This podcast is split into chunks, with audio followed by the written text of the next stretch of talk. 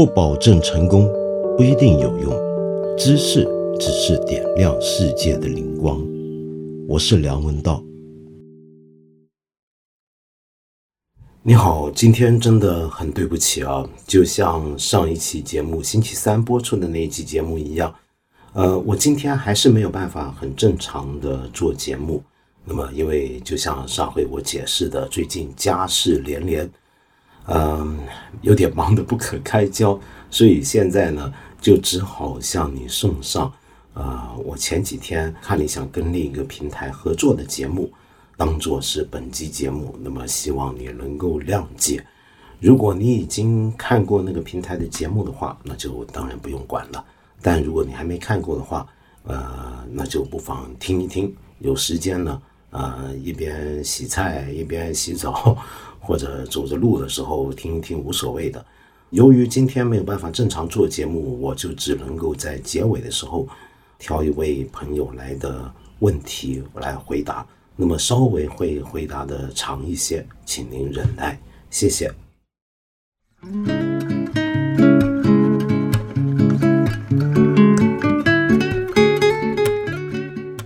今天想跟你讲什么呢？那么当然我们要从好奇心开始出发。好奇心有时候我们就会理解为是单纯提出一些问题，比如说我想知道直播到底是怎么回事，直播是一种什么样的机制？那为什么我们会想到要做直播？但是有时候我们这个好奇啊，是从一个假设性的前提出发的，违反了很多现实的情况来设问，还有没有另一种可能？这另一种可能其实就是从现实之外超越开去，去想一想，呃，我们除了今天所处的这个现实，比如说我在这个房间里面，我有没有可能想象还有另一种可能呢？那么听起来好像很抽象。我举个最简单的例子来讲好了，你有没有想过，假如不是今天发生了这样的新冠肺炎这样的事情，这个世界会怎么样？假如没有这一切，没有新冠肺炎，你的生活、你的日子会跟平常有什么不同呢？你有没有问过这样的问题？我猜最近大家很多时间，前阵子尤其特别要被困在家里面的时候，很多时候可能会想，如果没有这些事儿，我现在在哪呢？我可能在旅行。我说真的。我本来安排好这段期间，如果不是发生这些事儿的话，我三月这个时候我应该是在尼泊尔爬山的。那么但现在没办法了，我跟你一样，大部分时间都在家里面待着耗着。如果不是发生这件事儿的话，我最近这段期间可能早就登完山回来，该飞回北京，在看理想公司里面见到我可爱的同事们了。那他们有那么可爱吗？其实也没有。那么。就假如没有这个疫情，那会怎么样？那么这样的一种好奇心，这样的一种提问啊，再想象下去，你想想看，好奇心有时候要搭配想象力，这时候就搭配上了。有人还甚至认为呢，我们这个世界是个多元世界。每当我们做了一个决定，做了一个抉择之后，这个抉择带给我们的是一种世界。但是这种抉择之外的另一种选择底下，其实还有另外一个世界的线条，在一个平行的空间里面继续往前推进。那么当然，这个讲法很科幻，这就让我想起一部非常有名的一个科幻小说，就是从这种假设的前提开始问的，那就是美国的非常有名的科幻小说大师菲利普·迪克他的一本书，叫做《高堡奇人》。那么这本书，你要是感兴趣，你最近可以查一下，它是有个美剧的美剧版本。那么这个故事本身呢，是挺有意思的。它就是一个从一个假设开始，这个假设是什么？I want you to imagine a very different version of America. Hey Harry, 假如第二次世界大战，它的发展轨迹并不像我们原来所以为的这个样子。而是走了另外一条路，那会怎么样？比如说，中途岛战役，美国没有打赢，输了给日本，美国的整个太平洋舰队都被日本干掉了。假如纳粹德国当年集中力量，真的彻底了压垮了苏联，然后集中精力回来对付海峡对岸的英国，那么至少要逼他投降。那么又假如假设丘吉尔没有当选首相，换了一个累进派的想要跟德国人谈判的这个首相在位的话，那这个世界会变成什么样？其实有过别的历史小说或者虚构的小说也用这个前提出发，但最有名的就是这个《高堡奇人》。你听起来这是一个纯粹的虚构小说要做的事情，对不对？但是事实上，你知道吗？有些非常严肃的历史学家也是会从这种问题开始提问：假如历史上某个重大的事件没有发生，或者某一个人物没有诞生，或者某一个事件是朝了另一个轨迹走的话，那这个世界会有什么不一样？这样的一种历史写作呢？有时候我们简单英文讲叫 What if history，就假如历史。但是在学术界里面有一个更常见的一个比较正式的名称叫做 counterfactual history，就反事实历史。那么听起来很违反我们的直觉，对不对？因为我们认为历史是什么？历史一定是从史实出发的，从史料出发，要尽量挖掘历史上的真实才对。而他这个挖掘工作的依据，则应该是。经过严密的考证、精审的排查，找出来的真实的、可信的这样的一些的史料。但为什么会有一种反事实的历史呢？其实这就是一种人的好奇心启动下，搭配上了想象力之后的一种特殊的历史方法。有一些很认真的学术研究，就是建立在这样的一些的。前提这样的设问底下，比如说我这有一本书，这是一个很经典的书，中文翻译成罗伯特福格，他是一位非常伟大的经济学家，是个计量经济史学家，获得过诺贝尔经济学奖。他在六十年代写下过一本很经典的著作。那么在这本书里面呢，他就是运用了这种反事实的分析方法，要去处理一个问题。这个问题是什么？美国十九世纪不是修建很多铁路吗？那么修建这些铁路对于美国的经济发展到底起到了什么样的一个作用？今天我们常识我们会说，呃，一个国家的基础建设是非常重要的，不只对于民生很重要，而且对于经济成长很重要。你看，我们中国过去几十年来的高速发展，其中一个很重要的环节或者因素就是我们。非常快速的、大量的、普遍的在修筑各种各样的基础建设，其中一个很重要的东西，那当然就是铁路系统、运输系统。比如说像我们现在有的高铁，是不是？回头看历史上这种想法是怎么来的呢？最早开始认为铁路的修建有助于经济成长、经济高速的飞升呢，是因为十九世纪的时候，美国开始大铺铁路，沟通了东西两岸，横贯了中部一大片的沙漠山区。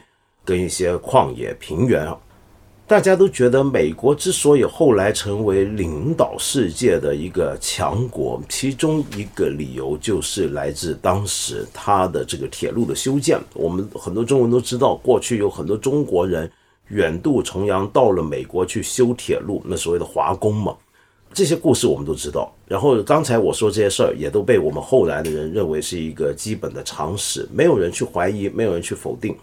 可是事实并不是那么简单。Robert Fogel 就发现啊，他就用一个提问，他说：“假如当年美国没有这个铁路，美国的经济还是会增长成它事实中历史上所显现出的那样的效率、那样的速度、那样的规模吗？”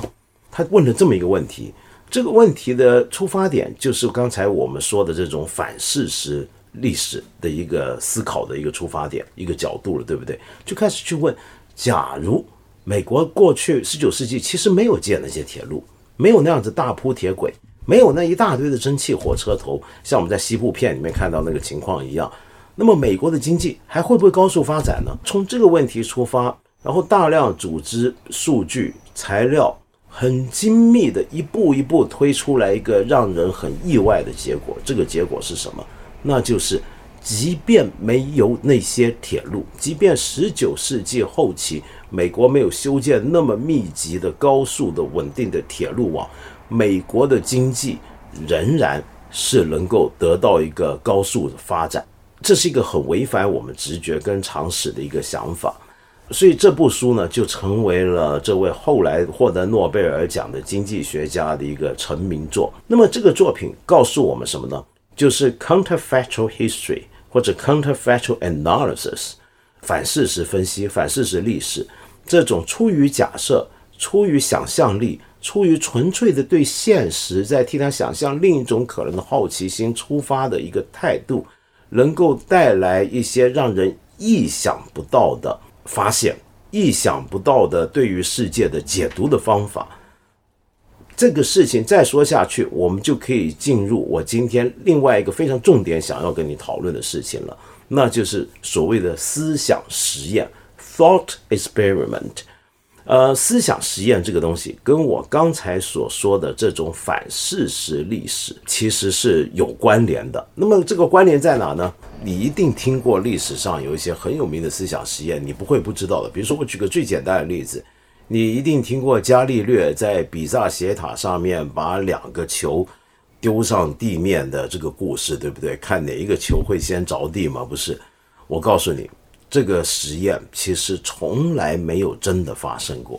这件事情是虚构的，但是这是一个伽利略的一个思想实验，就站在高塔上面把两个球同时丢到地上，这是一个他的书里面提到过的一个想法。那么这样的一个例子呢，就是所谓的思想实验。但这些呢，我要先告诉你，不是我今天要讲的重点。那么我还是要从一个哲学的人文科学的角度来谈一谈想象力，来谈一下什么叫做思想实验。好，所谓的思想实验到底是怎么回事呢？是这样的，我们来想象一下啊，这个世界呢，其实是有很多很复杂的现实事实在不断的发生着。那么，我们有时候要认知这个世界上面的一些根本性的原则，想要在这个剪不清理还乱的纷杂的万物万象当中，要找出一些我们最关心的呃一些的问题的答案的话，有时候我们需要做一些排除法，就是把一些会干扰到我们认识某件事情的不相干的东西先拿掉，这是一种抽象的过程。你比如说，我们真的做实验，在实验室做实验，这个实验室我们知道是一个高度受控的环境，在这个环境底下，我们把许多我们不想用来干扰我们实验目的和过程的东西都丢到外面去，把它拿开，然后只把注意力集中在那些我们最关心的问题上面，想要替它找到一个解决，找到一个答案，这就是所谓的实验，对不对？同样的，我们也能够在我们的脑海里面，比如说这阵子你困处愁城，那么坐在家里面没什么事儿好干，你其实无聊的话，脑子里面也能够利用你的想象力跟好奇心去对世界提出种种的疑问，可能就是你看完某个新闻，听到某个消息，看了某个电影、某个片子之后触发出来的。那么这个时候，你在脑海之中呢，其实是可以把你的大脑想象成就是一个实验室，在这个实验室里面，你把世界上面很多东西都拿掉了，抽象出一些你觉得最重要的事情来，把一些你觉得最值得关心的东西拿出来，在这时候呢，去想象，通常是个故事手段，用一个叙事方法去重新结构跟整理。世界上面各种的条件，把它精粹成一个比较简洁的一个形式，然后试图用这个思想实验去探索一些人文、历史、社会，甚至是哲学的问题。哇，刚才这么讲好像比较复杂、比较抽象，我还是再举一个简单的例子。这个例子可能你也听过。那就是哲学史上可能是第一个，也是最古老的、最有名的一个思想实验。哲学家都很爱做思想实验，那么就是从这个思想实验开始的。这就是非常有名的特修斯之船。特修斯之船是出自一个希腊很有名的一个英雄人物，那就是特修斯。特修斯是谁呢？有人认为他是希腊的著名的城邦雅典这个城邦的一个创建者。有人认为他就是雅典的国父。那么在希腊人那里呢，有很多的神话传说都是关于特修斯的。比如说，其中一个最有名的传说是这样：就是当时呢，在地中海呢，有一个很强大的一个势力盘踞在地中海中间一个大岛上面，那就是克里特岛。克里特岛呢，当时呢，有一个很奇怪的生物或者一个半神话的一个角色住在那里，那就是。米诺陶勒斯，米诺陶勒斯是什么呢？他是一个半人半兽的怪物。那么通常在神话里面把它描写成是一个牛头人身这样的一个形象。他住在呢克里特岛的一个地下宫殿里面。那这个宫殿的布局非常奇怪，它是一个非常庞大、非常复杂的一个地下迷宫。这个怪兽住在那里头呢，作威作福、施展淫威，因为它的魔力非常的强大，就压迫周边许多国家呢要向他屈服。那么其中最重要一点呢，就像雅典这些地方啊。要向他送上一些献礼，就是比如说每年送去一个美少女。那么，但今天我不晓得为什么一讲少女，我们是不是看什么杂志看多了，什么东西看多，一谈少女就美少女，好像，就美少女哎送过去，那送过去干嘛呢？不晓得，反正有去无回。有的神话传说就说给他吃掉了，或者当他的新娘，或者怎么样，反正都给他关在他那个住的地下迷宫里头了。那么大家呢，逼于他的淫威啊，那么每年呢都得给他送姑娘，那么也拿他没办法。那么雅典人呢是饱遭其害很多很多年了，直到我刚才说的这个特修斯出来主持公道，那么他就打算冒险，我要进去他那个地下宫殿，把他给干掉，宰了他，雅典人就能够恢复自由，摆脱这个魔法的这个拘束跟压迫了。但有一个问题来了，这个问题是什么呢？我刚才不是说那个地底宫殿是一片迷宫吗？以前不是没有人想这么干过，但是都有去无回。唯有这个特修斯，他是真的成功了，进入了这个地下迷宫，没有被困在这个暗不见天日的这个地底世界里面，然后在里面被困死在里头。为什么呢？我就不在这里说了。你感兴趣，你可以去找神话故事来看。如果你过去听过我做的节目，看过我做的节目，就知道我很喜欢讲希腊的神话传说，很喜欢讲希腊的故事。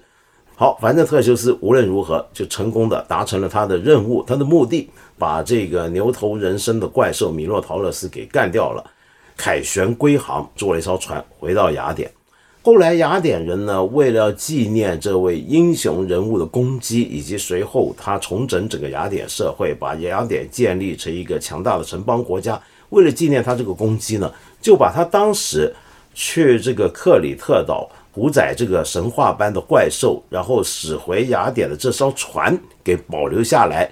当成是一个国家纪念品，让它停在这个海港里头，摆了很久，摆了很久。你知道，一艘船呢，风吹雨打，海水泡着，浪潮的冲洗，经过了一个多世纪，那艘船都还在。可是你一定会问，这不太对劲吧？这一艘木头，那时候木头做的船，怎么能够在海里头泡那么久？哎，没问题呢？没错，它是有问题的。它比如说那个帆早就给搞破了，风吹雨打弄破了。这个桨呢，也早就给海水泡烂了。那么这个船身上的每一个部件呢，都会出问题。所以雅典人呢，一看哪边出问题，就给他换一个东西；哪边出了个什么事儿，又给他换一个东西。一个世纪之后，这个船呢，里里外外、大大小小，所有的东西都被换过。问题来了，这个问题是什么呢？这个就是所谓的思想实验的部分来了。就是，假如这艘船经过了一百年还停在雅典的海港里头，它身上的每一个东西都换过，那么请问它还是不是原来那艘船呢？它到底还是不是原来那艘船呢？你可以这么想象，用我们一个人来想象好了。假如说我今天梁文道活在一个很科技昌明的一个世界，那么经济也不成问题，我觉得我身上哪个地方不对劲了，我就换了它。这个手不好使了，换了它；心脏不行了，换了它；甚至大脑都换掉。假如我身上每个东西都换了，那我还叫不叫梁文道呢？我还是不是原来那个梁文道呢？假如你是认为一个东西，它哪怕有一点改变，它都不能够再是原来那个东西的话，那问题就更严重了。那这艘船，它只是换了一个风帆，换了一个桨，你就说它不是当年特修斯的那艘船。但是大部分人仍然觉得。这艘船就是当年特修斯驶回来的船，尽管他身上所有东西都已经换完了，这是不是一个很奇怪的问题呢？那么这个问题就是哲学史上非常有名的一个思想实验，就特修斯之船。我们透过这样的一个故事，透过这样的一个思想实验，我们其实可以用来解决一个问题，或者探讨一个问题，就哲学上面、形而上学上面所谓的同一性问题。所谓的同一性问题，指的就是一个东西。为什么是它原来那个东西？所谓的 identity 的问题，一个东西经过时间的冲洗，它到底还是不是原来那个东西呢？什么情况下我们会说一个人仍然是那个人？比如说，我们人也会随时间变化。我就算我的身体的零件、我的内脏、我的脏器器官没有被换掉，但是我人到底还是有变啊。昨天的梁文道跟今天梁文道就不一样了。昨天的梁文道经历过的一些事情，才有了今天的这个梁文道。那我还是不是前天那个梁文道呢？我还是不是原来那个人呢？那么，所以这类的问题是非常有趣、非常复杂的，很多哲学家来探讨。不过，我知道你可能会觉得这样的一个问题问起来呢，讨论起来好像很抽象，离我们日常生活还是比较遥远。那我就再举另外一个有趣的思想实验来告诉你，思想实验或者哲学跟我们的日常生活的关系其实是非常接近的，不一定那么遥远的。你有没有见过有一个哈佛大学的教授 Michael Sandel？在哈佛大学的公开课叫做 Justice，就是讨论公正问题、正义问题。这个课程后来还变成一本书，那么是个畅销书，翻译成各国语言。Michael Sandel 在这个课程公开课里面，在这本书里面开头没多久就提过这个非常有名的思想实验，那就有轨电车实验。This is a course about justice, and we begin with a story. Suppose you're the driver of a trolley car. 有轨电车实验呢，其实最早是上世纪六十年代一位英国的哲学家 Philippa Foot 他提出来的。那么这个实验讲的是什么呢？就有这么一个开着电车或者一个列车、一个火车的一个司机，他发现啊，他这个车出故障了，出问题了，他的刹车坏了，停不下来。那么在他原来要走的这个轨道上头。前头正好有五个工人在那个前方的铁轨上面工作，他现在是停不下来，他眼看着就要往前冲过去，就要把那五个人给撞上了，那可能会把那五个人给撞死，那这是一个多么千钧一发危急时刻，对不对？不过他发现，在前面呢有另一条备用的轨道，然而难题在于哪里？在于那条备用轨道上面。也有一个人，也有一个人站在那儿。那么现在问题来了，那请问这个电车司机这时候该怎么做？假如他按照原来的规定，呃，什么都不做，那这个电车就继续在既有的轨道上面行驶，就会把前面那五个维修给工人看着他活生生被撞死，卷入这个列车底部。那么，假如他做一个动作。把这个列车转向，让它驶向备用轨道，那这样子呢就不会撞死那五个人，可是却撞死了另外一个无辜的人，那该怎么选择？我不知道你怎么想，你可以自己想想看这个问题，然后自己试着提出你的选择，你的答案。我猜有不少人会选择，那我宁愿改轨道，撞死一个人好过撞死五个人嘛，对不对？虽然他们都是无辜的，这是一种选择。另外一种选择是什么呢？那就是我什么都不做。为什么呢？因为你让我做一个动作，驶向另一个轨道，那就等于好像我主动杀人一样。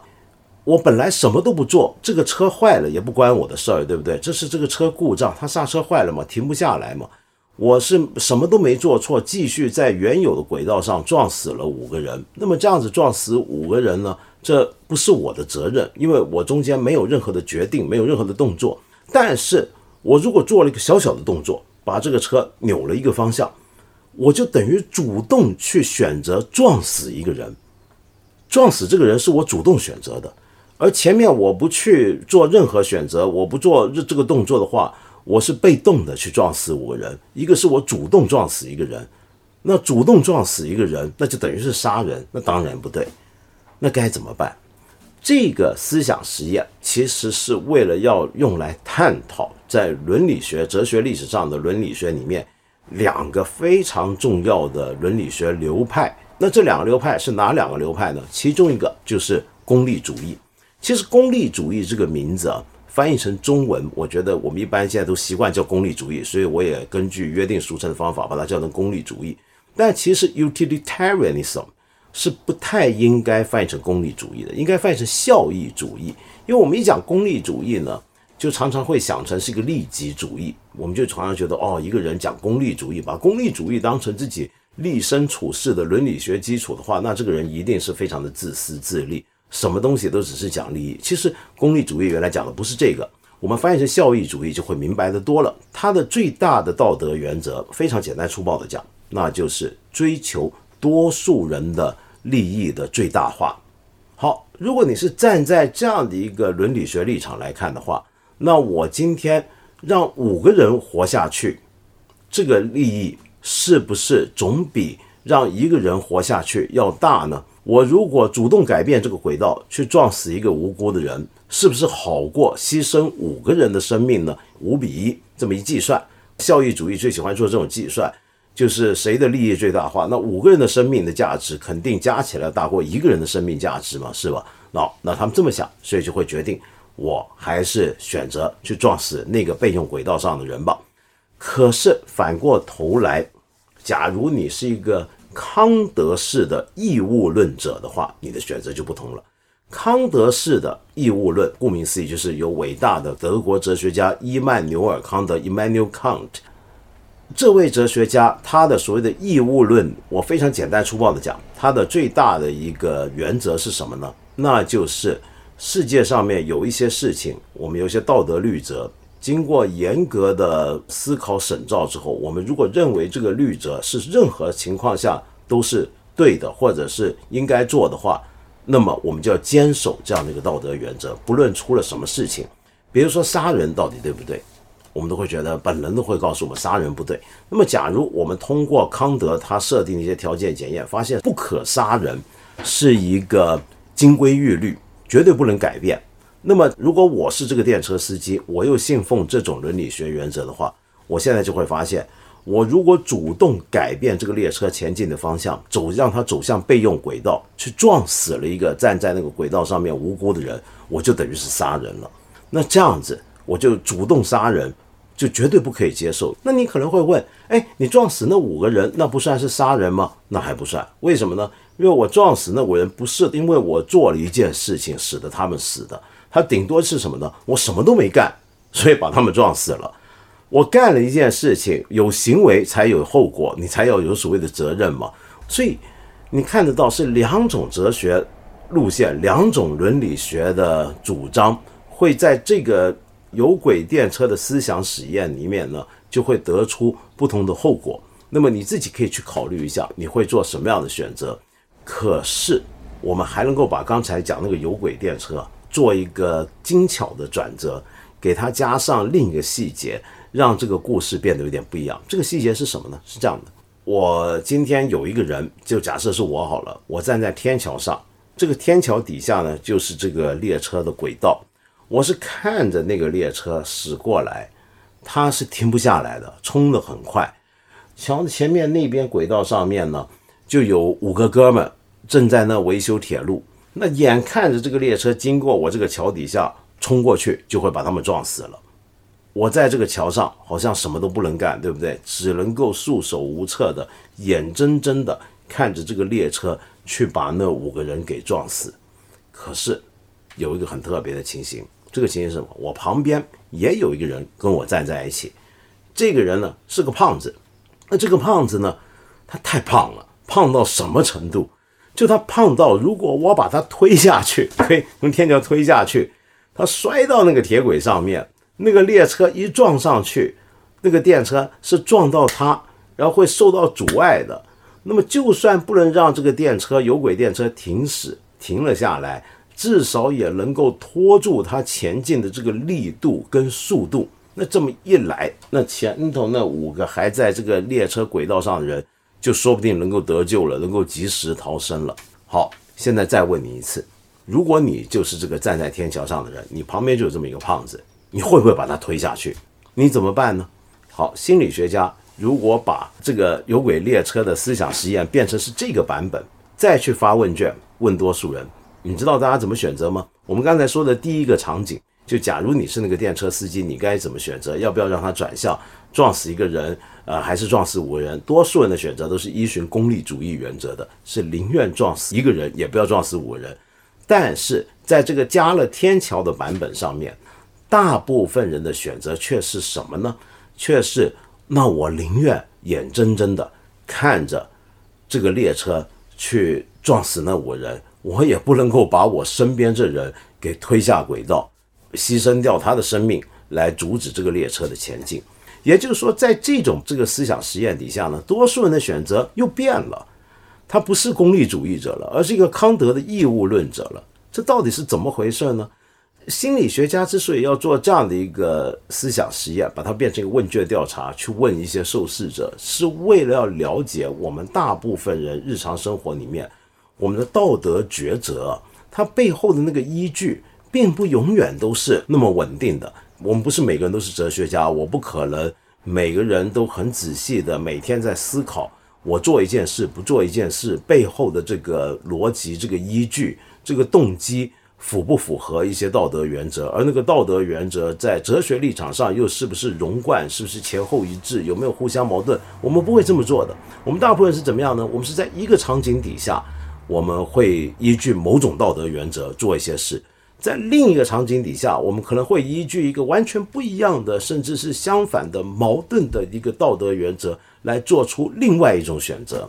那么心理学家透过这个实验就发现了我们人的。这种复杂跟矛盾，可是故事还没有完啊！这个思想实验后来呢，也被一些认知科学家、一些脑神经科学家拿去做研究。是这样的，他们发现，当我们在做出第一种选择的时候，就有轨列车的第一个版本，我们多数人的选择都是宁愿撞死一个人，好过撞死五个人。在做这个决定的时候，透过观察我们的大脑当时的活动的表现。发现是大脑其中一个区域的作用比较活跃，是那个区域决定了我们做了这件事儿。但是换成加了天桥的版本的这个有轨列车思想实验里面，我们大部分人在做出不要牺牲我旁边我前头站的这个胖子，而去牺牲那五个人的时候，我做这个决定的时候，我的大脑换成了另外一个区域在活跃。那么因此，认知科学家就可以发现。我们人的道德选择、道德决定，其实它还是跟我们大脑的结构、跟我们的大脑的里面的不同的区域的活跃是相关的。也就是说，它并不是纯粹的一个抽象的哲学上的东西，它还牵涉到我们大脑里面区域的使用的分布情况。所以，这就是有轨列车难题，这是一个非常有名的思想实验，非常好玩。那么，很多哲学家从这里出发去做各种各样的讨论。好，那么再来呢，我就要跟你介绍另一个我非常感兴趣的一个思想实验，也是思想史上面，尤其在政治哲学史上面赫赫有名的一个思想实验。我接下来要讲的这个思想实验呢，是二十世纪另外一位非常伟大的哲学家提出来的，影响力很大。这个思想实验，那这个哲学家中文翻译成他的名叫约翰罗尔斯 （John Rawls）。他是哈佛大学的哲学教授，已经去世了，十几年前已经去世了。我上大学的时候啊，就很认真的跟着老师去读过他的一本很经典的著作，叫《正义论》或者叫《公正》或者《论公正》（A Theory of Justice）。那么这部书呢，是一个大部头书。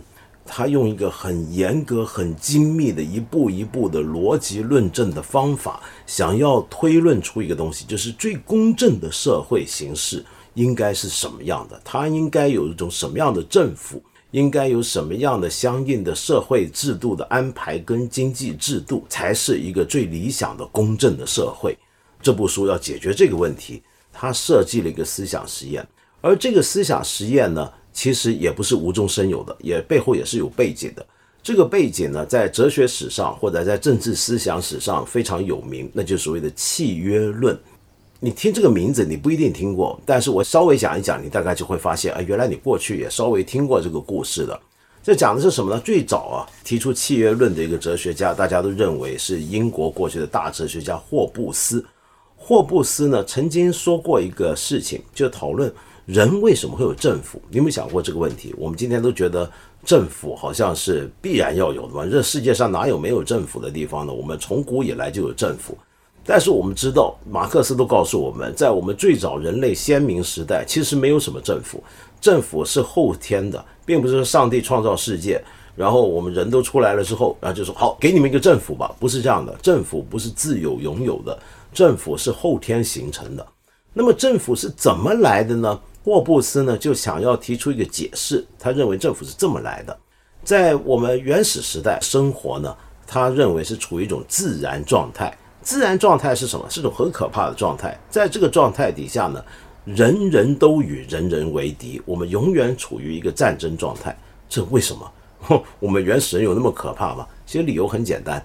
你如果是我们原始人，你想象在原始生活情况底下，我们说不定也能耕种了，我能够种地了，我能够养一堆牛、养一堆羊来养活自己家人，或者我们村子里面我们一帮亲戚。可是，当你粮食不够，或者说你遇到一些生活困难，那你会怎么办呢？你会不会想去偷人家的东西呢？打劫人家的东西呢？后来甚至有些人可能会发现，哎，我们这里男人多，力气够大。我们就去强抢人家村子里的东西吧，我们就凭武力去征服人家，那么去把人家东西都抢过来，我们就不用自己种地，就不用自己养牛，那么辛苦劳作，日日耕耘，我就到时候去坐享其成就行了，顶多就是大干一场。人人都是这么想的话，那就很危险了。我们所有人都每天到晚都处在一种担惊受怕的状态，要不然就是总想着打劫人家，要不然就总是怕人家来打劫我们。那这样子你惶惶不可终日。动不动就流血，动不动就死人，那这样的生活是很难过下去的。这就是所谓的自然状态。总有一天呢，大家都会觉得天哪，我们这么搞，搞到什么时候？这太累了，生活太没保障了，惶惶不可终日。我们根本不知道未来会怎么样，那这样子人是混不下去的。所以大家就说这样子吧，我们大家坐下来谈一谈，不如呢，我们以后大家都别再动刀动枪了。我们把这个地方所有的使用暴力的、动刀动枪、抡刀论棍的这种权力跟这些武器全部都交出去，交给其中一帮人或者一个人，交给他，我们把他当老大，或者说交给一个老大集团，你们以后就是老大，我们听你们的了。那么干嘛呢？我们大家自此之后安安分分，该干啥干啥，然后我们的安全呢，就由我们推选出来的这帮老大来负责。那么这帮老大呢？简单的讲，就是后来的所谓的政府了。那么，所以为什么任何一个国家底下，除了像美国那种很奇怪的例子之外，大部分情况下都是政府拥有他所管制的这个地方的暴力的专断使用权。就说除了他之外，我们一般人是不能够随便使用暴力的，我们一般人也不能够随便拥有武器的，具有强大杀伤力的武器的，这些东西都是专属于政府的。那么契约论。指的是什么呢？就是在一个原始的自然状态底下，大家为了要有个更好的生活，组织起来订立一条契约。我们根据这个契约，我们交出我们的武装，交出我们的武力使用权，然后换取的就是以后专门拥有武力的这个集团，它对我们的安全保障。就从自然角度出发来谈到为什么人类会有政府、会有国家这件事情。这个契约论在霍布斯那里啊，很奇怪。大部分人会认为，霍布斯好像是认为历史上真的有过这么一个时刻，我们的政府的由来真的就像他所说的这个故事上，好像我们的所有地方、所有的国家，我们的历史，比如中国历史上，我们的祖先真的曾经经历过这么样的一个阶段，就是大家互相搞来搞去，直到有一天大家受不了了，死了太多人了，就推选一个人出来，那么商纣王，你来管我们吧，好像真有这么一个时刻。但是我们从历史推论上面呢，从历史考察上面是没办法证明这一点，所以后来大部分人都认为这只是个假说。但是你千万别以为是个假说，它就不重要，它是假的，历史上没这事儿。它呢虽然是个假说啊，但是呢它能够作为一种推想的故事，它也是个思想实验。为了要解决一个问题，解决的问题就是我们为什么要政府？我凭什么要让政府约束我很多行为？我要听他的话呢？凭什么我要把我拥有的很多的自由交出去，来换取他给我的一些生活保障、一些资源的供应呢？那么我们总得一个解释嘛，对不对？那这个解释就从现代的讲法来讲，就是所谓的政府的合法性的来源。就我凭什么给你管？你要说服我，你要有一个 legitimacy，你要有一个合法性。这种合法性的来源的探讨，我们都可以透过。一个思想实验，就是刚才我说的契约论这样的思想实验，来试图透过这个故事找出一个答案。这个故事虽然是虚构的，虽然是假想的，可是它却能够推理出一些在理性上站得住脚的理由解释，来支持我们现在对于政府的认同，来支持政府对于我们的管制，甚至提出一整套的原则来检验现在这个政府，任何国家啊的人民都能够用这套原则来检验这个政府有没有做到这个他原来该做的事情，来决定我们是不是还继续接受他的管制。到了约翰罗尔斯这里呢，由于他要解决的一个问题是什么样的一个社会才是一个正义的社会，所以他对这个原始的契约论呢做了一个改造。这个改造里面最关键的一个概念是什么呢？那就是原始境况。他假设我们全部人现在一起进入一个原始境况，进入一个 original position，在这个原始境况里面呢，会有一块很大的幕遮下来。这块幕它叫做无知之幕，这个幕一遮下来之后，我们很多东西就不见了，我们很多东西都不知道了，我们很多原来有的记忆就会丧失了。那什么东西会被这个无知之幕挡住呢？比如说，我家到底有没有钱？我爸爸妈妈是谁？呃，我爸爸是不是当官的呢？我爸是不是王健林呢？我是不是官二代、富二代？我不知道了。我的身体条件的一些情况我也不知道了，比如说。我不晓得，我可能原来这个脚行动不方便，我患了小儿麻痹，或者我跛脚了，或者我手断了。那么一进入无知之幕，哎，我都不知道这些事儿了，我忘了自己手有没有问题或者什么。当然这是个假想状态啊，你注意。我甚至不知道我是个男的还是女的，我也不知道自己生在哪个国家，属于哪个阶层，我不知道自己的教育背景怎么样，是高还是低，是小学都没念完。还是拥有博士学位，我也不知道我的性取向，我是喜欢男人呢，还是喜欢女人？我是同性恋者呢，是异性恋者呢，还是跨性恋者？我都不知道了。我也不知道我的宗教信仰是什么。所有那些能够说明一个人的身份、界定一个人处在社会上什么位置，是比较优势还是比较底层的这些东西，我都不知道了。好，为什么要假想这样的一个状态呢？是这样的。因为我们回到刚才讲契约论那个自然状态底下，我们不是说嘛，一帮人就坐下来商量怎么样去解决我们天天互相干架、互相仇杀。如果真的有这么一个状况，我们坐下来协议商量，那么很可能你想象一下，这个协议啊是很难达成的。为什么呢？因为就算几十条村子联合起来，我们来讨论一下以后怎么样可以制止这种相互残杀的暴力继续恶化下去。那么总有一些村子的人，他会觉得我凭什么要跟你们坐在一起讨论？你们要组织政府吗？我来当政府不就得了吗？因为平常干架总是我们村的人赢，平常要打要杀都是到最后是我们占上风，你就会不听别人的话。那么，在我刚才说的罗尔斯提出的这种被无知之幕所遮蔽的原始境况底下呢，由于我们每一个人都不知道。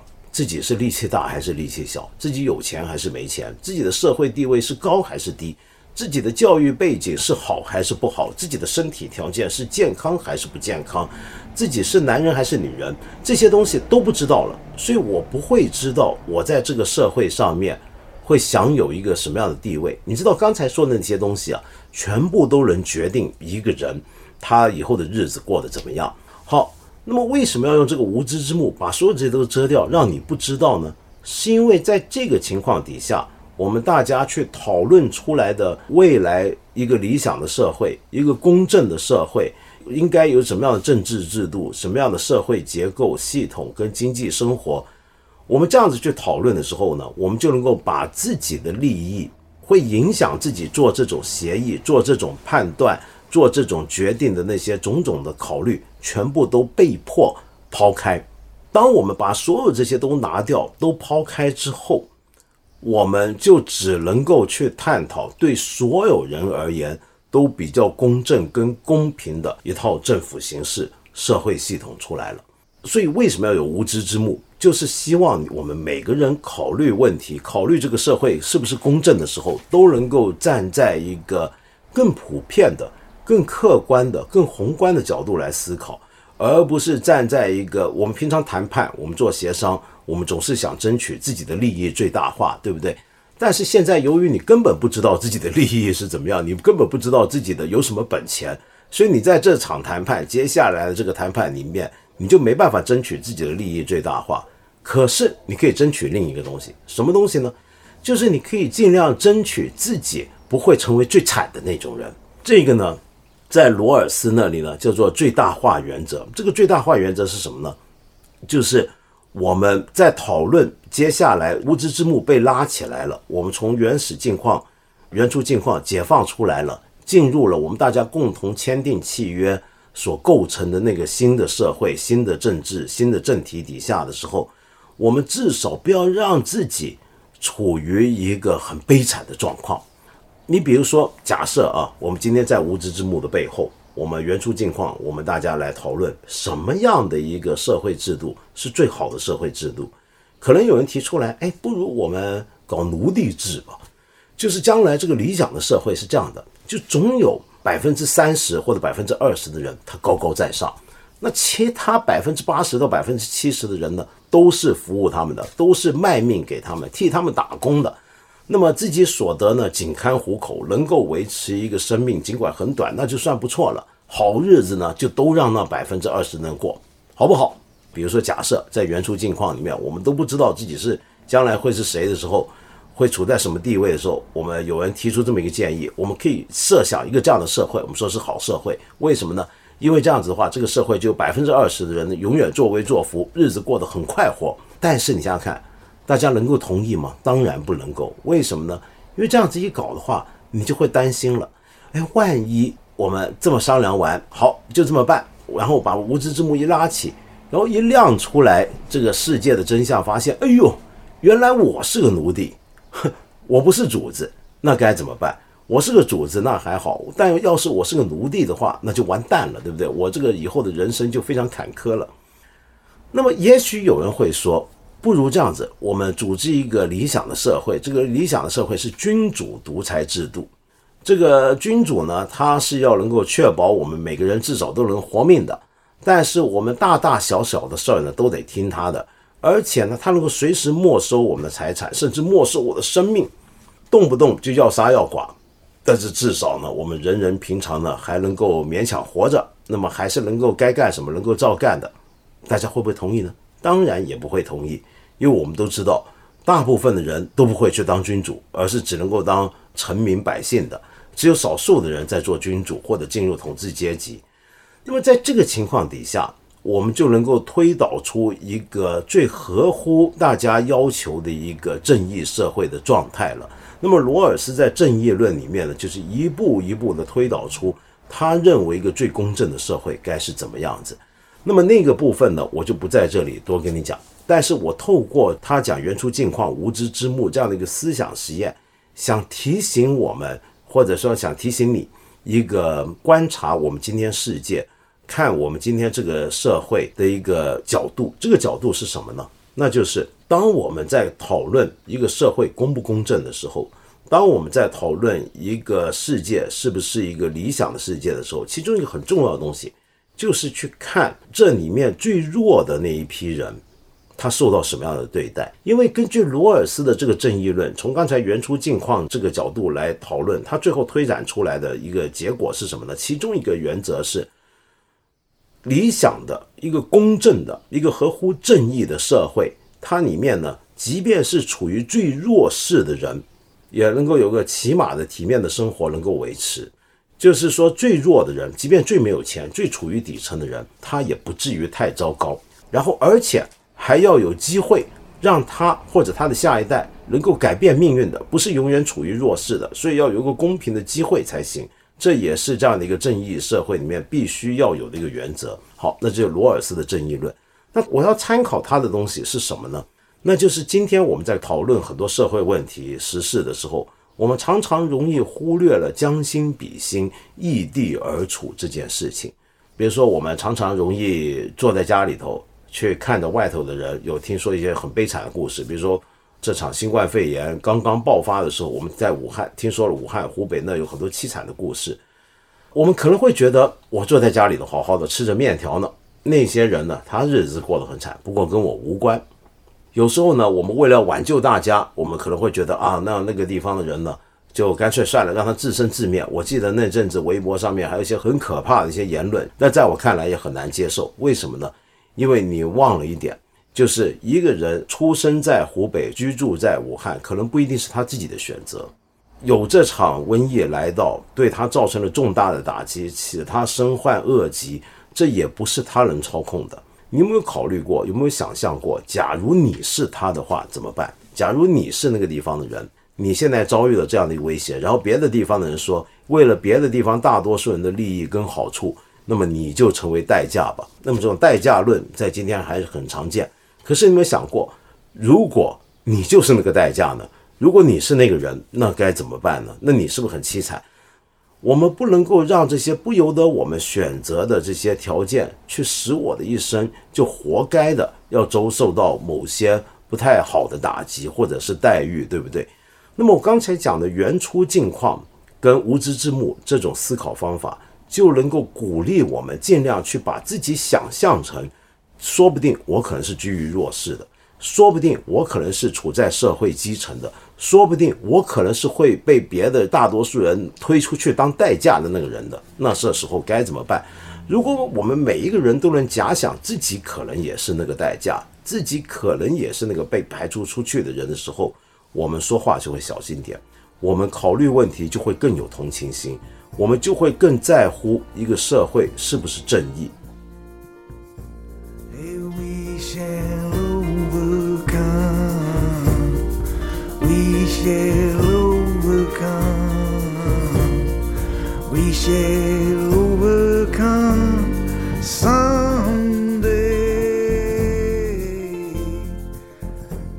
可能有些朋友晓得我是一个佛教徒，那么许多朋友常常在这里呢，呃，想让我多讲一些关于佛教的事情，或者喜欢我谈宗教话题。但是我一般都尽量回避，因为我觉得，第一，要我讲佛教，我觉得我不够资格；二来呢，就是我不太愿意在这里好像，呃，趁机弘法传教一样。那么，所以很多时候都是闭嘴为妙。而且呢，呃，你可能知道，我们过去节目也谈过很多宗教的问题，比如说这一次新冠疫情蔓延到韩国的时候，发生了新天地教会事件。我们有一整集呢，在谈韩国的新兴宗教，那么让很多人觉得，哎呀，原来很多宗教到最后都搞到让人这么迷信，傻傻的啊，好像不太好。那么说到这呢，我还想起来啊，就昨天看到的一个消息，就是美国很不幸的有一位牧师去世了。这位牧师呢，是一个特朗普的强烈支持者，那么他跟特朗普一样，以及支持特朗普的某些媒体一样。一开头呢，都认为整个新冠肺炎呢是个主流媒体，他们所说的主流媒体，就是我们中国人一般也不太喜欢的，像《纽约时报》这些媒体、CNN 这些媒体，说他们讲的都是谎言，其实是为了要攻击特朗普，那么叫大家不要轻易相信。很不幸的，这位牧师自己就染上了新冠肺炎，然后去世，一时在网上面呢得到了很多人的讪笑啊，好惨。呃，可是今天情况不一样。我今天看到有一位朋友很认真的提了一个问题，那么我觉得我必须要认真的来讨论一点宗教的事情。那么这位朋友呢叫 Vepula，很特别很特别的一个流名啊，V E P U L L A。嗯，我等一下回头解释给大家解释这个名字。Vepula，您说文道兄，我们学佛的人都知道世事无常。听到我前天节目开头那段话。就预感到不祥的事情发生。听到我后面笑着，知道问题应该不会太大。我问你一个佛教的问题：我听过一些佛教典故，说人犯了戒，严重的会堕地狱，多少劫多少万年。听到这，什么信心都没有了。不管我现在怎么努力精进修行，我之前做恶事的果报也要几十万年地狱报。我现在努力修行，还有意愿吗？感觉没有信心了。可能是我修的不好，才会有这样的问题。这个问题一直疑惑我，也不敢问尊者。呃，问我呢，是不是也不方便回答？很困惑。呃，Vipula，非常感谢你提出这个问题。我想这可能也是我们节目听众朋友当中一批佛教徒会偶尔会有的问题啊。那么，我觉得你自己都说你学佛，那你肯定就是佛教徒。那我就称你一声师兄。呃，Vipula 这个名字是很特别、很特别的，V E P U L L A Vipula，翻译成中文呢叫毗布罗或者毗福罗。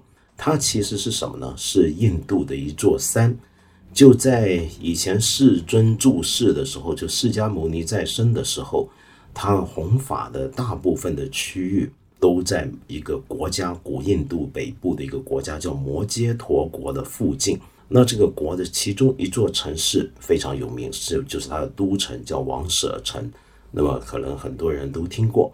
那么王舍城呢，有所谓的五山，有五座山。那么五座山，第一座山，也就是它最重要的一座山，就是这个 Vipula。那 Vipula 呢，有个梵文的写法，如果一般用拉丁语去拼写出来，就是 V I P U L A。Vipula 师兄，我从您留的这个名字啊，用的是巴利文的写法，以及后面您提到尊者，那么我大概能不能这么推测，您跟我一样学的是南传佛教，也就是今天一般中国人所说的小乘佛教，也就在东南亚一带，像斯里兰卡、缅甸、泰国流行的这些佛教。我这么大胆先推测，您提的这个问题啊，很有意思，就是呃，我们犯的恶业这么多。那么我还要经过多少世才能够修成正果呢？嗯，怎么办？是不是要下地狱？下地狱还得过多少劫、多少万年？这该怎么办是好？我我我在想，你到底犯了什么重罪啊？难道你要下无间地狱吗？你难道会犯上忤逆罪的其中一种吗？我觉得不太可能吧。就算是，也不代表没有救哦。就像你说的，那就是下地狱呗。经过几万年的劫，经过不晓得多少时间，那么才有可能流转成人，然后再度修行，然后再慢慢的正道。那么我们一般都会这么讲。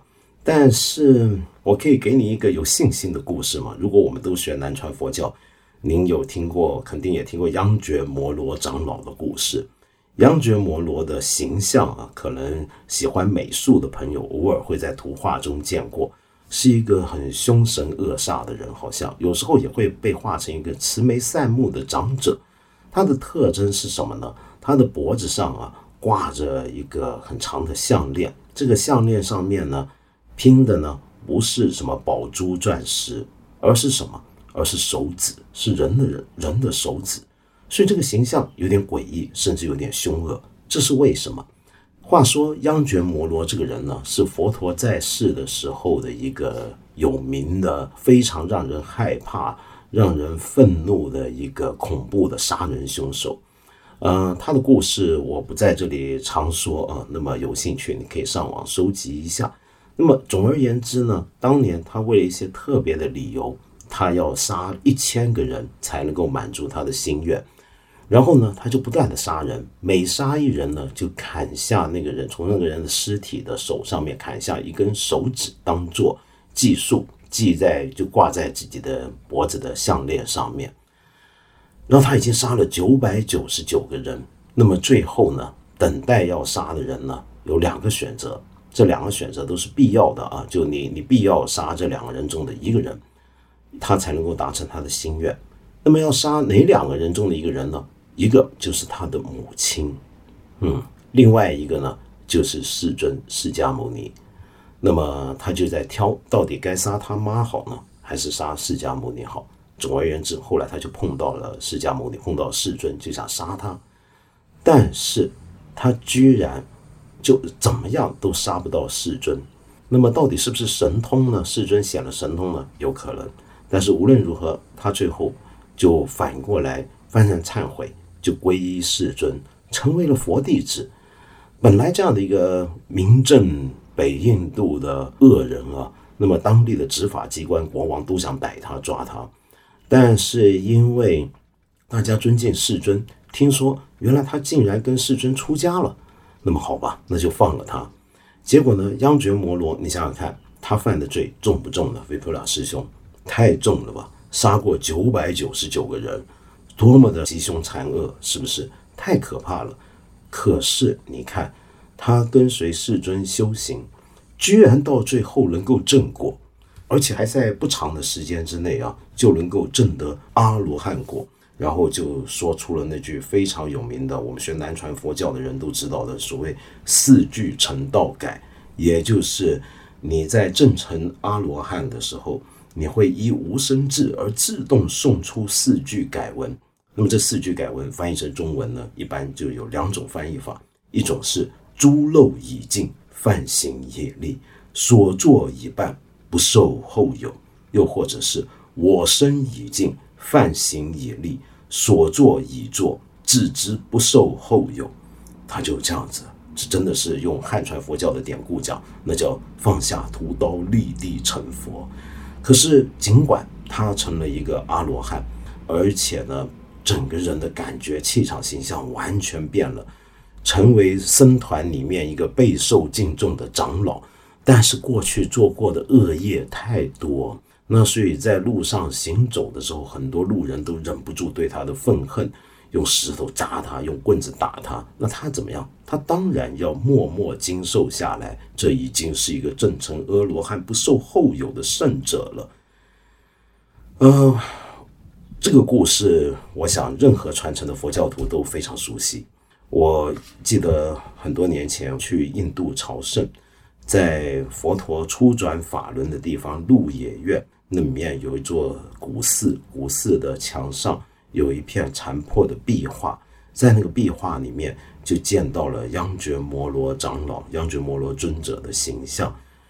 呃，我那一天看到那个形象，看想起他的故事，我真的是那天就忍不住流下眼泪，太让人感动了。即便是到了这样的地步，这样的人他都有可能成道。所以维普拉师兄，你在担心什么呢？当然，可能我们会担心，他得花多长的时间。才能够得到解脱呢？嗯，如果我们认真修行啊，每一刻都在当下，你觉得永恒算是什么？什么叫做永恒？什么叫做时间？如果我们常常都修行到一个地步，当然我们大家都很难做到，几乎做不到。但是我们尽量修行，安坐此在的话，那什么叫做永恒呢？什么叫做多少劫？什么叫做几万年？那也只不过是一刹那间的事情而已，是不是？那么更重要的就是你在想的是你自己能不能够得到解脱，你还要经历过多少的苦难，多少的苦痛。可是如果你能够放宽一点，你在想的不是你自己了，你想象一下其他人受到的苦难有多么大。我们今天生活在这个世界上面，有那么多的人。活在困厄之中，更别说眼下这场疫情为多少人带来了巨大的灾难。你想到他们，你要想着利益他们，怎么样帮助他们，什么都做不到。起码如果是个宗教教徒，可以替他们祈祷回向。在这个时候，你自己的苦痛很重要吗？我想起来啊，这几天国际上有个新闻，国内比较报道的不多的。就是有在谈到意大利啊，现在疫情最严重的国家，每天都有大量的死亡人数。那么其中有一批呢，是当地的天主教神父。直到录音此刻，我看到的消息是已经有六十个神父死去了。那么为什么这些神父会死去呢？其实最重要的理由是因为他们常常奔走于各个医院跟病房，替所有的临终的病人呢。去做天主教里面的浮游圣礼，也就是在一个人临终前，那么给他最后的安慰。在意大利这样一个天主教传统深厚的国家里面，有许多教徒都非常需要这些神父在此刻现身安慰。有些人可能已经不是天主教徒，或者从来不是天主教徒，但是可能在临死的时候也需要这样的一点心灵寄托。那么这些神父就在干这样的事情。那么，所以他们就也因此染病死去。那么我看到一个新闻，就是说已经有一批神父死了。那么后面又有一批神父呢，在其他地方继续奔走补上来，几乎是前仆后继。嗯，其中有一位比较特别的呢，叫贝拉德利，就是在意大利这次的重灾区贝加莫地方的 Bergamo 那个地方的。他的意大利文名字原来是，呃，我们尊称他 Don 就先生啊，Don Giuseppe Beladelli 贝拉德利。那么这位神父比较特别，平常在当地那个小镇上面的形象已经很鲜明，老是骑着一个鲜红色的韦斯牌那种 Vespa 那种小绵羊摩托车转来转去，一个七十多岁的老神父。那么当地的居民挺喜欢他的。然后呢，他这次也赶上了新冠肺炎，他们呢有一部呼吸机给他，可是他听说有个二十岁的青年，那那个青年呢也很需要这个呼吸机，他不认识他，他就立刻决定不要给我，给那个青年，然后那个青年就用上了呼吸机，救活了，而这位七十多岁的老人就施救致死。这个消息出来之后，在全球的天主教内部惹起了一番轰动。那么，很多的信徒、很多的主教神父都立刻追念这位神父，称他为殉道者。他是为一个人而死，那为什么是殉道呢？那是因为按照他们的教义，天主教的教义啊，你这样子舍己为人，你是要成全更大的爱，这才是最大的爱。这样的爱就是他们的教义里面最核心的一点。做到这一点，为这一点而死，这难道不是殉道吗？呃，这让我想起啊，你有没有看我们看理想有个节目叫《局部》？那么《局部》的第三季里面呢，呃，陈丹青老师带着大家到意大利各处去看文艺复兴前期或者文艺复兴时期的一些的壁画。那么其中有一集，他就到了一个我很喜欢的地方，叫雅西西。雅西西那个地方有个非常宏伟的大教堂，那就是雅西西的圣方济座堂。它是要纪念天主教其中一个大修会的会主雅西西的圣方济。圣方济这个名在天主教会里面或在西方世界是家喻户晓。呃，现在的在位的天主教教宗圣方济一世这个名字也是来源于他要效法圣方济的精神。那么圣方济呢，在天主教里面地位崇高，是因为他当年是一个激进的改革派，把一个本来已经变得逐渐僵化、世俗化的教会，希望为他灌入原始的耶稣的一些的原始的精神进去。那么主张贫穷，主张苦行，然后主张舍己为人。那么圣方济有一段非常有名的祷告词，那么在这里很值得给你分享一下。这段祷词是他写给自己以及他的创立的修会的所有的会士们，让他们常常在心里记诵，记住自己是谁，要做什么事。这段祷词是这样的：主啊，使我做你和平的工具，在有仇恨的地方，让我播种仁爱；在有残害的地方，让我播种宽恕；在有猜疑的地方，让我播种信任；在有绝望的地方，让我播种希望。在有黑暗的地方，让我播种光明；在有忧苦的地方，让我播种喜乐。我不祈求他人的安慰，只求安慰他人；我不祈求他人的谅解，只求谅解他人；我不祈求他人的爱护，只求爱护他人。因为在施舍他人时，我们接受施予；因为在宽恕他人时，我们获得宽恕；因为在丧失生命时，我们生于永恒。我小时候曾经是天主教徒啊，我还记得我十三岁那一年，有一天忽然在念这首祷文的时候，我大受感动。那个时候就起了想要当神父的念头。那么当然后来我就没有办法维持住我的信仰，比较糟糕。那么 OK，但是这样的一种状态啊，他这个导师那个状态讲的就是人是可以。不要把注意力只放在自己身上，能够多出去一步，超越出去的。而这种超越性，又让我想到佛教里面一个另外一个非常有名的一段经诵啊。那么，虽然菲皮拉师兄您跟我学的是南传佛教，但是我建议我们不要有分别心，同时应该多看各种的大传佛教、藏传佛教、金刚乘佛教的典籍跟他们的教法，都是很了不起的。比如说，在藏传佛教里面，有一位十三世纪比方济各晚了一世纪的一位大师啊，就无住贤大师无住贤菩萨，他有一段非常有名的经颂，叫《佛子行三十七颂》。佛子指的是什么呢？有好几层意思，其中一层意思，那指的就是佛弟子。在大乘佛教或者北传佛教里面，又可以指的是菩萨。那么也就是说，一个人如果立志要做佛弟子，立志要当菩萨，就要依循菩萨行，要有佛弟子该有的形状、该有的行为、该有的言行表现才行。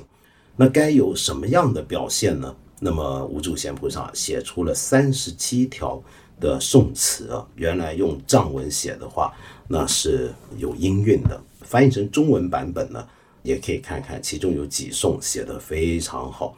比如说他的第十五、呃第十三颂啊，无声虽无少过旧，他人近来断无头，于彼还生难忍悲，待受罪是佛子心。什么意思？意思就是我虽然身上没有什么太大的过旧，但是竟然有人过来要砍断我的头，拿我的命，我在这一刻。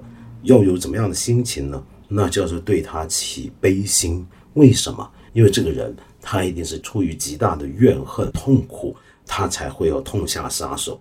这是多么值得让人悲悯的事情！在他要砍死我的这一刻，我对他生起悲悯心，希望能够带他受到他所造的这个行为的一切的罪业。这是怎么样？这叫做佛子心。好，第十四颂。众人百般重伤我，丑闻谣传骗三千，无由生怀悲悯心，赞他得是佛子心。意思是什么呢？如果有人百般的来重伤我啊，到处谣传一个不真实的关于我的丑闻，传遍天下，可是我仍然对他身怀悲悯之心，反过来还要称赞他的品德。为什么要称赞他？他的品德在哪里呢？我们可以这么想。因为学佛，无论北传、南传、大乘、小乘，其中一个很重要的东西就是去除我执。我们的名声啊是假的，这个名声如果今天遭到别人的破坏，哪怕是出于完全的恶意、无中生有的一些的谣传跟丑闻来破坏，但是这个东西对我其实是好事。为什么？它破坏我的名声。它破坏我对于我名声的执着，以及由此升起的各种的贪念之心，那他岂不是对我很好吗？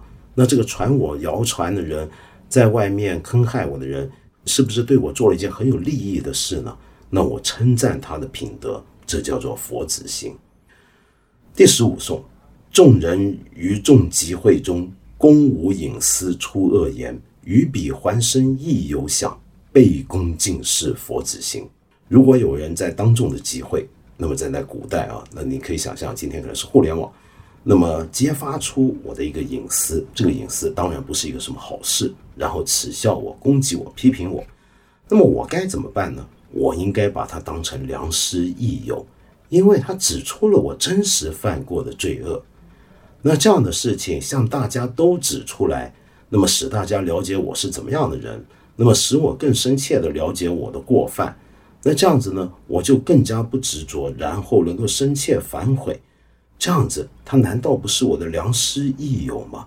所以我对他既然是良师益友，我几乎要像行弟子礼一样来恭敬他，这叫做佛子心。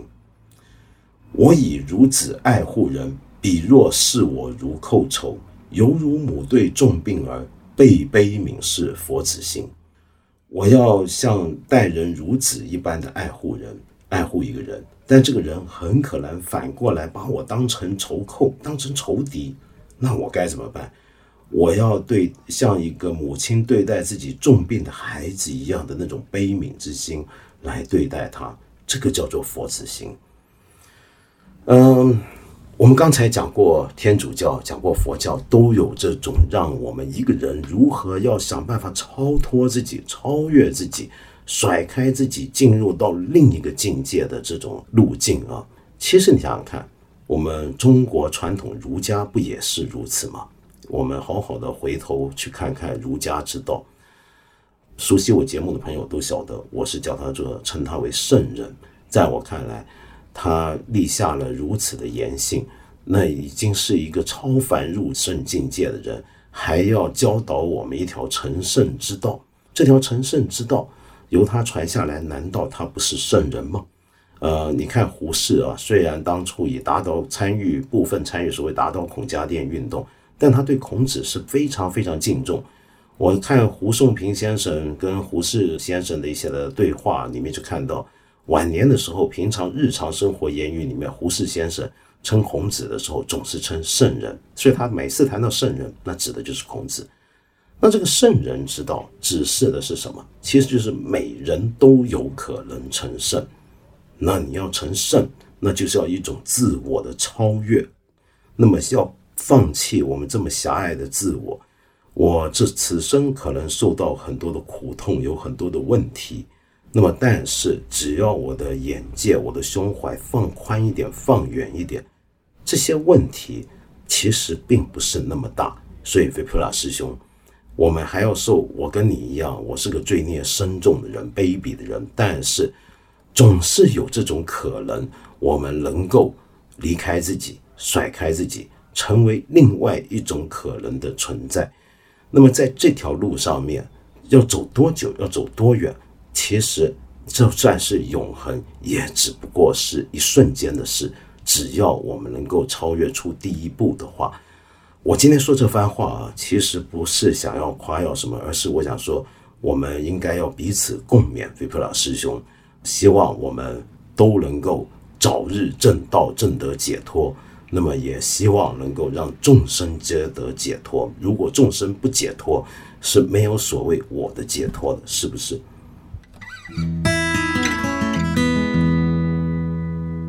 我们八分这个节目每星期三、每星期五都会在看理想 APP 和看理想微信公众号同步更新。欢迎你给我留言，提出你的问题或者建议。